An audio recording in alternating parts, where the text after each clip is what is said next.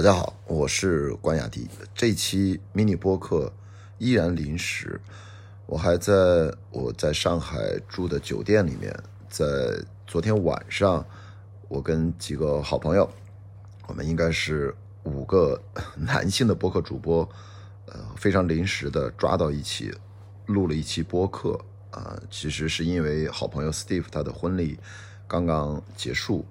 然后我们剩下四个人呢，都是他邀请的嘉宾。然后我们五个人呢，就觉得这个婚礼的后劲儿特别大，我们就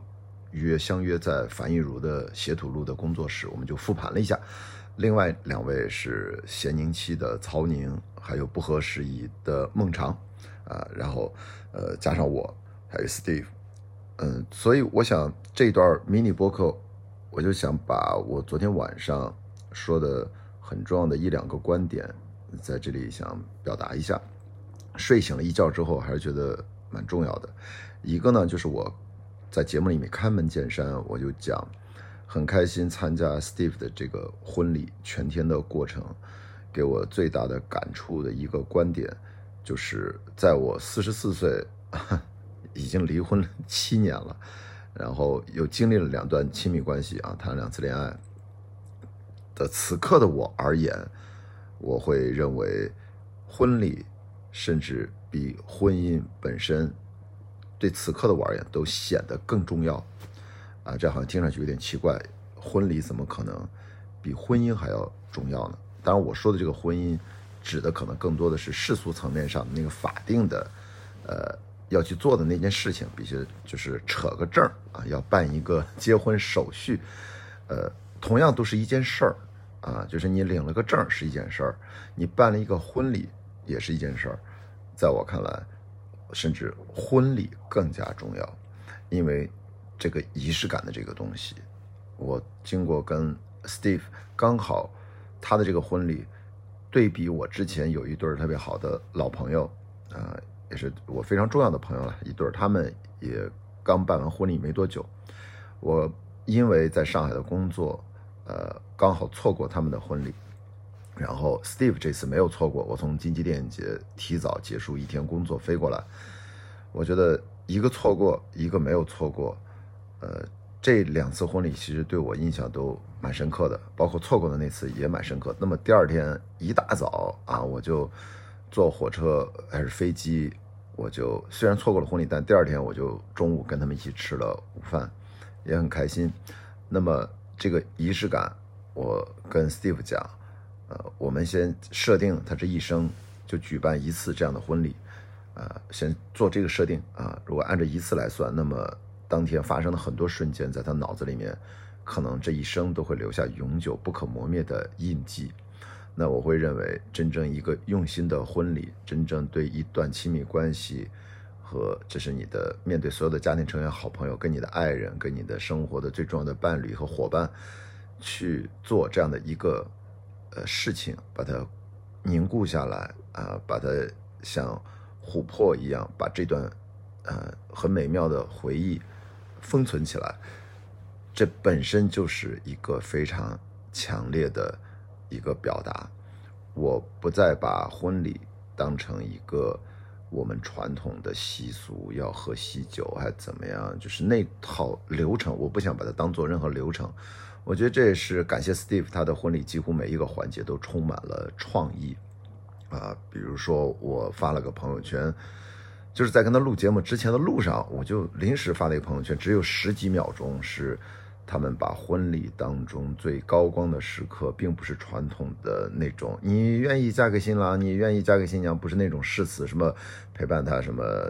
就是一辈子啊，巴拉巴拉那些，然后双方说我愿意，他并没有这么去做这个环节，他反而把这个宣言把它设计成了现场一百二十位嘉宾，然后拿着一张卡片，是一百二十位嘉宾异口同声的去，呃。宣宣告去询问他们两个人，说你们愿意爱自己、爱对方、爱这段生命，然后彼此信任，一直走下去。呃，你们愿意吗？就我们齐声去问他们两个人。哇，那一刻，啊，当然他们俩说我们愿意啊。就是婚礼最高光的时刻，是有一百多位嘉宾和两位新人共同完成的。这个新人打引号，因为他们事实领证三年，三年之后啊，因为疫情耽搁，终于在二零二三年的年底补办了这个上海的婚礼啊。他们家乡是在成都和重庆，他们也在呃老家其实也办过两场酒席吧，那个可能相对传统的流程，但是在上海的这个婚礼呢，是完全按照这两个人他们都非常有自己的想法，呃，每一个环节、场地选择、流程、内容都非常有创意。所以他就会激发了我，我很认同的这件事情，就是在亲密关系当中，我们我们尽量少的受到一些外在的一些传统的规则的呃打扰，或者是过多的一些规训。就是我很尊重，我也其实蛮认同一些传统的一些风俗习惯，这些都是 OK，只要适度的，我觉得。比如说，这个你回到老家，你看这一对新人，成都和重庆，但肯定有当地的一些风俗习惯。我觉得大家既然要好好吃一顿，纪念一下，也都蛮好的。但是在上海，我说的这个婚礼，它对我的一个很重要的一个刺激的想法，就是我觉得能够认真的举办一场婚礼，把两个人的这段生命旅程啊，两人要决定从一个人的英雄之旅变成两个人的英雄之旅，他们要。踏上这段旅程，打一个节点。其实他们已经踏上，踏上了三年了。然后包括如果认识、恋爱加在一起到现在七年了啊，他不是一个新人，正是那种被头脑发昏的那种状态下的那种冲动的行为都不是。所以他们昨天互相爱的真眼、爱的誓言啊，拿出一封长长的手写的信，其实可以说为什么呢？我把全程都拍了下来，全长十五分钟。当然，他们在这，呃，邀请的一百二十个亲朋好友，也是他们非常在意的人，他们也是比较信任的人，他们会知道，他们两人站在那儿，彼此倾诉，他们念出长达十五分钟啊，两个人一共啊十五分钟这样的爱的誓言，身边的人都会非常耐心的听下去，而我完整的记录了这十五分钟的全过程。虽然他们有官方拍摄团队，但是。我其实，在那个现场，总是直觉的去思考，哇，我会有什么样的用手机记录下来他们忽略的一些，呃，注意不到的一些角度，啊，所以我拍了一些照片和视频，所以这就是给我最大的一个感触。我经历了，呃，一次没有那么成功的婚姻，就是我经历过，然后。呃，结婚之前就二零零九年啊，恋爱一零年年初结婚之前的那些，呃，年少时期吧，二十岁，呃，大学学生时代的那些恋情，其实都咱都先放一放，因为距离我都很遥远了。那么，经历这段婚姻到二零一七年，到现在是七年了，将近七年了啊，马上就七年了，还差两个月就离婚也七年了，又经历了两段呃恋爱，就是我一定要说，此时此刻四十四岁的我的感受，我会。直白的去，呃，拥抱，去面对，在未来的亲密关系当中，最本质的部分就是两个人之间的彼此尊重，两个人之间的双向奔赴，两个人之间的共同创造，呃，创造的是价值，啊，创造的，呃，是真正的值得彼此双方。珍藏的生命体验和回忆，好吧，这就是我觉得一切如果指向这几件事情的话，那你至于用什么样的形式在一起，或者用什么样的方法，呃，如何去打这个节点，去做一些形式感的东西，在我看来都可以，呃，因为我要 Q 一下，我要说我错过的那场婚礼是我的老朋友啊，是我当年创业公司的合伙人。然后我看了一些视频照片，我也超级感动，因为他们俩其实我如果去参加，我甚至都不是一个普通的嘉宾，我甚至应该是证婚人，因为我是见证了他们俩啊相遇，然后萌发爱情、恋爱整个的全过程。因为我们那几年都是我的老同事、老朋友，然后我们很长时间都一起工作，呃，在一起。所以呢，很妙的在于我错过的这场另外一个老朋友的婚礼，然后。他们其实就 都没有领证，你知道吗？就是现在，其实他们都是九零后的年轻人啊，然后对于未来的生活有一种新的一种呃向往、憧憬和建构，呃，受到的束缚越来越少了。我我倒觉得这是让我觉得特别欣慰，就是你既可以呃领了证，然后隔了几年之后，然后再补办一场值得铭记的婚礼，你也可以呃正常的结合恋爱生活，甚至生子，然后这个领证这个事儿随机而动啊，两个人认为说随时再补一个证也可以，或者不补那又怎样呢？我会觉得人好像在当下这个环境当中，每个人都会找到一个让自己真正的能够专注的去感受、去经历一段生活或者生命状态这样的方法。然后你找到另外一个人，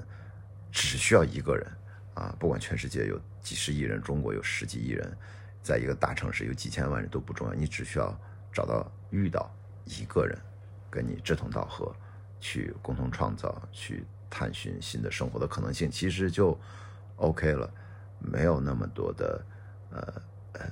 就是特别光明正大的一些理由和一些束缚。我昨天播客里面我还提到了一个电影，呃，我觉得可以完美的解释昨天现场为什么我在朋友圈那十几秒我发的是那个瞬间，就是我拿着那个呃誓言的卡片询问他们俩，呃。大家都喊得很大声，要是普通的婚礼很难想象，嘉宾的参与性这么高，这么大声的在草坪上，在户外来询问两个爱人啊，你们愿意吗？对吧？就是那个电影呢，叫马英新导演的《鹦鹉杀》，我还为他做了一期观影会，在北京。然后它里面有一句台词，呃，我将永远爱你。这里的永远说的是时间，说的不是程度。就是我讲，哎，我觉得这句话当时我会觉得特别文学性，然后也很打动我。就是你面对爱的人，我我会永远爱你，其实是表达的是我此时此刻在那一刻的感受的强烈的程度，而不是传统的字面意义上的呃一生一世时间的长度。所以我在回想我们对于仪式感，我们对于真正的感情，我们更重要的是要感受我们。不要再去畏惧我们这样的誓言说出来，是不是就是承诺了一生一世？你会觉得哇，现在的生活或生命不确定性天天就摆放在面前，我有这样的发心，但实际上说出来这话容易底气不足，或者心里面都发虚，甚至会觉得我说这样的话是不是有点违心了？因为很难做到嘛，大家都会去这样的去思考，所以我也会站到此刻的我，我依然强调此刻的我。我其实会越来越觉得，我们并不需要背负那么多的压力。现在都已经二零二三年要过去了，都要进入到二零二四年了，我们都不知道未来会怎样。我觉得你就真心的去表达，真心的，如果遇到你值得去，昨天在播客里面，孟昶也在走心啊，就说的这个纵情一跃，敢不敢往下跳？啊，我的观点，我说。那遇到合适的就跳，当然我也没跳几次啊，那没有什么可纠结的啊，然后再也不是为了我们就直奔着说我要跟你生老病死、一生相守、白头偕老、一生一世这种词儿，我我我知道我会念啊，我也理解，我也不反对，我甚至也认同，但是我并不会把它当成爱的誓言和爱的承诺去把它转化成在亲密关系当中的压力去理解了。我会把它当成一种美好的愿望，当成一种纪念那一刻亲密关系当中，在我内心的这种程度啊，是一种高度啊就可以了。这样的话，双方反而能够最大化的真正的彼此拥抱，彼此建立信任。然后我昨天说，Steve 跟 C 总他们的七年的情感历程走到呃。应该是前天啊，因为我录这个节目，它是前天十一月四号他们的婚礼，他们能达到这样的一个，我觉得应该是完完美的一天。用 Steve 的话说，这一天呢可以一辈子反复一直过，一直过，他都不厌烦的一天。哇，这天呐，这是终极评价了。那么达到这一步是他们俩，我的说的原话是，是一砖一瓦啊，这个爱的城堡，这个亲密关系的一个一个堡垒。他们是一砖一瓦自己去啊把它累积起来的，把它建构起来的，也很辛苦啊。他们也有分享两个人怎么如何亲密关系变得一步一步成熟起来的。嗯，比如说举例子，他们会，呃，上半夜吵架很激烈，然后下半夜还能赶紧复盘，勇于展露出自己脆弱的一面，让对方了解我为什么这么争执，我害怕什么，我计较的是什么，我在意的是什么，让双方更进一步理解对方。哎，反而天亮了之后，第二天其实感觉彼此的关系更加紧密了。那么这样的过程经历了几次之后，啊，其实它是积极健康的，好吧？我就说回来。借着一一句《鹦鹉杀》这部电影的台词，我们也要让更多的自己释然，然后放松的去面对未来的不确定性，在这个当中呢，能够勇敢的纵情一跃，去敢于去跃。如果真的遇到那个让你心动、让你觉得值得去呃触发双向奔赴的这样的人，建立这样的关系，为什么不呢？不要去包着呃背着啊太多的包袱。我觉得这是。Steve 他的婚礼啊，给我最大的一个感受就是这么有仪式感的这个婚礼本身，可能就是这段亲密关系当中可能非常非常重要、不可被忽视的一环。所以在这个地方，我要跟我那两位老朋友还是要说声抱歉。哎，就是我，哎，其实我不应该错过的啊。呃，生活当中我们真正不该错过的这样重要的事情，其实也，